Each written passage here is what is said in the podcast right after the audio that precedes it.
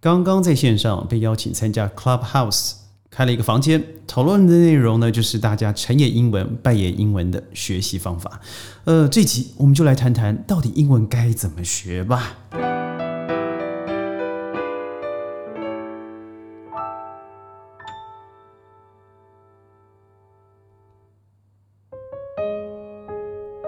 欢迎各位加入今天的宣讲会，我是轩。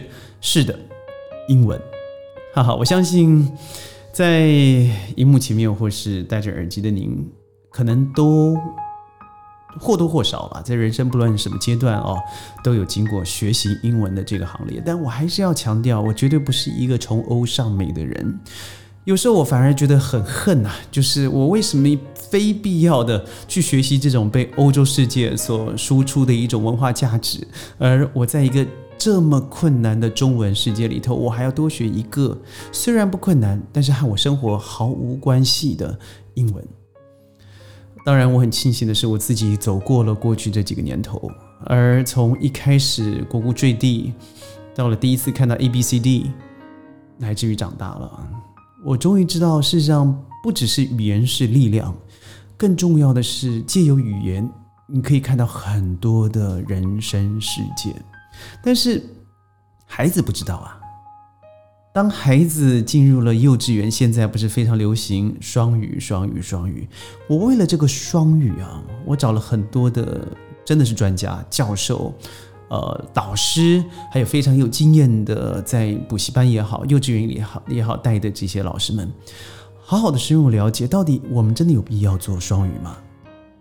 我先不说我的答案，或许您可以想想，在您的人生道路上，你花了多少时间、多少金钱，还有费耗了多少多少你的心力，不论是成，不论是败，不论是成就，或是被人家掏砍，对。到底英文该怎么学？它是一个什么样子的一个结构？我认为这不是我今天所要提的。刚才各位我相信都知道，Clubhouse 是以房间房间的内容为主嘛。我们这次刚好就提到了英文。嗯，它的结构是一个，它不需要有记录，没有文字下面的一些呃留记的痕迹。也就是说，大家可以畅口语言，也就是你会遇到来自于不一样的领域、不一样的环境、不一样的学位、不一样的家庭。的新朋友们，这也是我喜欢的地方。嗯，让我很有感的是，这次我遇到两位哦，都是 S 开头的两位男士。因为他所说的是，他小时候在英文上面，他不但自卑、难过、痛苦，甚至还呃因为出国完全不懂的英文受到了霸凌。那是他小的时候。另外一位男士是，他从来没想过以英文生活为主，而且在英文他从来也不认为自己要花多大的精力，成绩也不是太好的。但直到后来发现了，他有必要、有目的要拿到英文的文凭也好，或是考试及格的证书也好，于是他他加倍的努力，而他真的进入了现在我觉得众人们都认为是最棒的公司，世界知名的护国神山。对于台湾来说，我这样几乎把答案说出来了。好，不论他们如何，我相信身旁很多的人都应该经历过他们所经历的事情。不一样的是。我们好像认为，在学习的过程就必须要功成名就，你就必须要拿到很好的成绩，但他们都不是啊。而这两位在侃侃而谈的过程里头，他没有规划一二三四五，但是他却说出了很多很多很多非英语系国家的孩子们在学习英文的痛点，因为他没有动机，他甚至不知道结果是什么。那。他们到最后就是只能为了考试应付而让自己挫败再挫败，因为我们没有环境啊。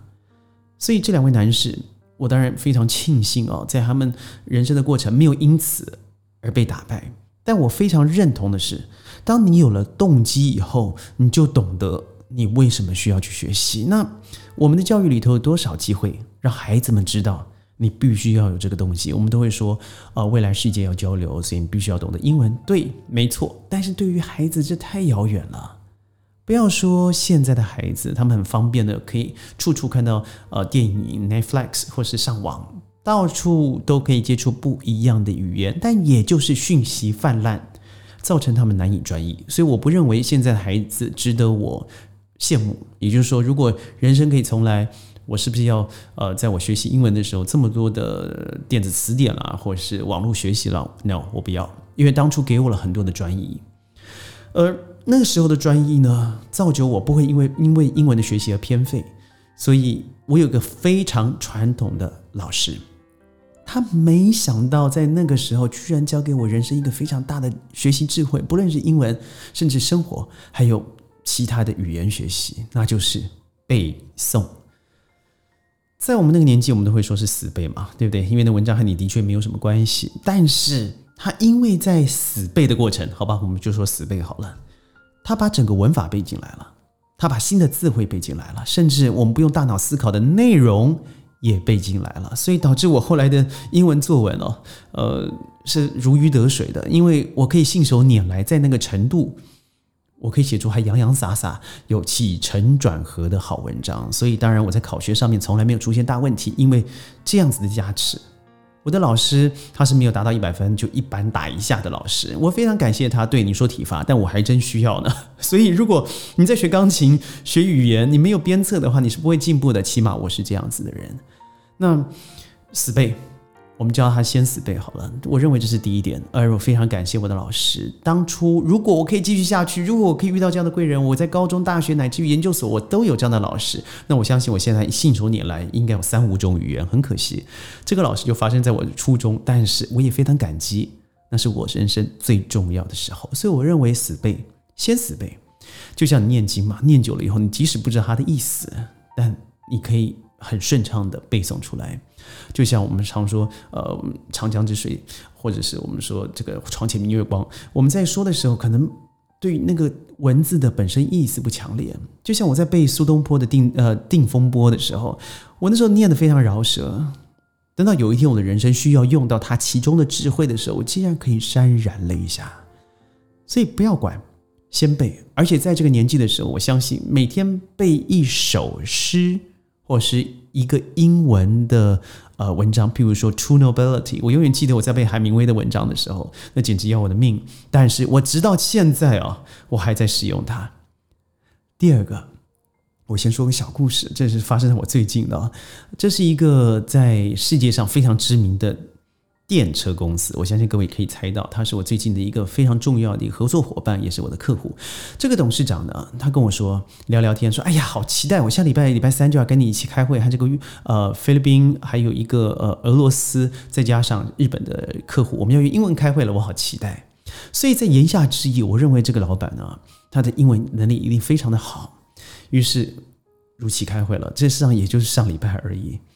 但开会的过程，我发现怎么对方说完话，那老板总看着我在视讯上面。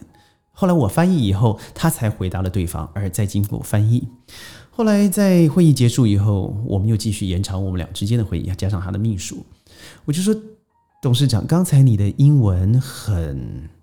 他就笑，我说：“很烂哎。”我就我们俩就大笑了啊。呃，我说很抱歉，我不太礼貌，但是和我想象的不太一样了，因为你不是非常期待我们用英文开会吗？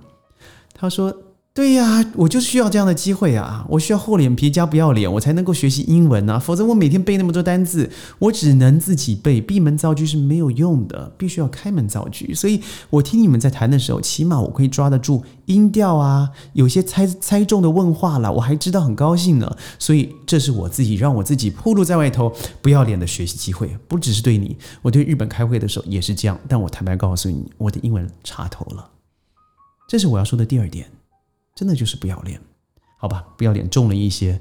我说厚脸皮，它会帮助你在人生里头探测得到不必要的相怨，探测到别人给你的帮助和底线。